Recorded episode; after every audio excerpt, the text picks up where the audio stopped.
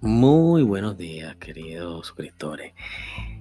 Cuando hablo de una posible crisis, no estoy mamando gallo, no estoy exagerando, no estoy buscando visitas en YouTube, no, no, no, no, no.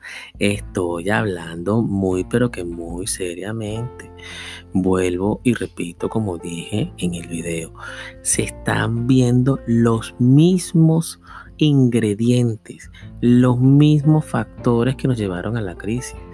Recordar que el humano es, es o parece ser el único animalito que se repite y se da coñazo con la misma piedra. Pues resulta que los indicadores, los síntomas, como dije, todo está inventado, esto no es sorpresa, esto no es, un, esto no es una maldición del demonio ni, ni una plaga, no, esto es simplemente que si tú haces esta fórmula, este es el resultado. Si tú esperas un resultado distinto aplicando la misma fórmula, es un poco tonto. Pues si aplicamos la misma fórmula, pues va a pasar lo mismo. Lo mismo que pasó en Venezuela. Para los que me oyen que no son de Venezuela, a ver, el que no se diera cuenta que ese peo iba a explotar en cualquier momento era cuestión de tiempo. Era, hay que ser bastante iluso para no darse cuenta que lo que pasó en Venezuela se veía venir. A ver, esto es como una, como esto es como una familia, como la economía local de alguien. Si malgastamos más, gastamos más de lo que ingresamos, va a llegar un momento que se acabe la plata. Si nos prestan plata, yo le pido plata prestada a mi mamá, le pido prestada plata a mi hermano, le pido prestada plata a mi suegro, vale, me prestan, pero va a llegar un momento que no me va a prestar más porque no pago. Entonces me dice, mira, ¿sabes qué, Gregorio? No te prestamos más plata. Resulta que, bueno, que la fiesta que yo tenía montada con mi novia, de que mi novia es el pueblo, ¿no? Y haciéndole creer que éramos todos ricos, que éramos todos extraordinarios, éramos todos maravillosos, nos merecíamos este mundo y el siguiente, pues resulta que todo era artificial, todo era mentira. Entonces hay cositas que uno no puede decir de repente en los videos para que no tengan actividad que de, bueno, de fascista, de, de, de, demagogo, no, no, pero es la realidad, es la puta realidad. Nos duela o no, no se trata de una maldición, no se trata de una bendición, se trata de matemáticas. Si usted gasta más de lo que produce, o sea, si usted saca más de lo que mete, pues obviamente vas a tener un déficit al final del camino, al final de la cuenta vas a tener un déficit espantosamente grande. Si tú agarras y vuelves al Estado un monstruo inmensamente grande, difícil de mantener, ¿cómo cojones lo vas a mantener? Si todos trabajamos para el Estado, no, pero ajá, el Estado se mantiene con impuestos, pero ¿cómo, cómo cojones? ¿Quién va a pagar los impuestos si todos somos empleados del Estado? O sea, es que no tiene ni pie ni cabeza.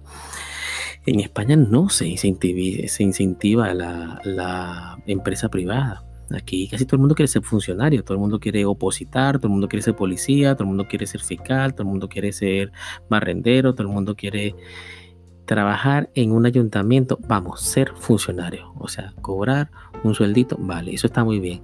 Ah, ¿y pero qué pasa con el resto? ¿Quién paga eso?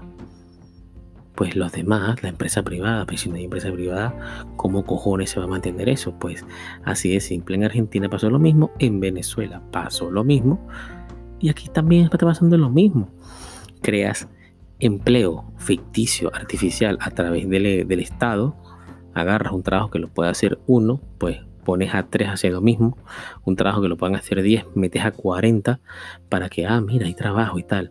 Gastas, gastas, claro, gastas dinero del Estado que no le duele a nadie prácticamente, igual, al igual que se lo roban, pues también lo gastan así sin mirar, como si no hubiera un mañana. Y al final del camino, pues lo que tienes es un gran hueco fiscal que no hayas como cojones taparlo. Aquí, por fortuna, como no tienen banco central, no hay forma de devaluar la moneda, pero pero, pero, el gran pero, sí pueden prestar más plata de la cuenta, que es casi lo mismo. Porque si tú agarras y no imprimes dinero, pero prestas más dinero de la cuenta a gente que no puede pagar, como pasó en el 2008 con los famosos préstamos subprime, que eran préstamos basura, que a un carajo que tenía eh, un trabajo que ganaba 500 euros al mes, pues le da una tarjeta de crédito de 5000 euros. Que va a ser un carajo que gana 500 euros con una tarjeta de 5000 euros. pues ir a gastárselos, mamárselos y luego quién sabe cómo coño pagar. Y multiplica eso por un millón, dos millones, tres millones y mételo en una licuadora a ver qué sale. Pues un gran déficit y un gran hueco. En el 2008 quebraron no sé cuántos bancos que se pusieron hasta prestando plata indiscriminadamente a, cual, a cuánto tío iba para allá a pedir plata y se fundieron en varios bancos y tuvo que ir venir el Estado a plácata, solta el billete para salvar esos bancos, que es más o menos la misma fórmula, la misma ecuación que están aplicando ahora aquí en Estados Unidos, que son los motores del mundo. Ahora, bueno, hay Trump peleándose con los chinos. Bueno, ya, ya el colmo, ya el colmo de los colmos. Así que Señores, espero que haya sido de utilidad este podcast. Estoy tratando de ser lo más objetivo posible, no ser farandulero, de no estar hablando tanta paja como la mayoría de los youtubers. Estoy tratando de ser objetivo y puntual. Y nada, espero haber sido de utilidad este podcast. Y no olvides, yo soy Gregory, esto se llama Una Alternativa y no olvides suscribirte, compártelo con quien tú creas que le pueda ser útil.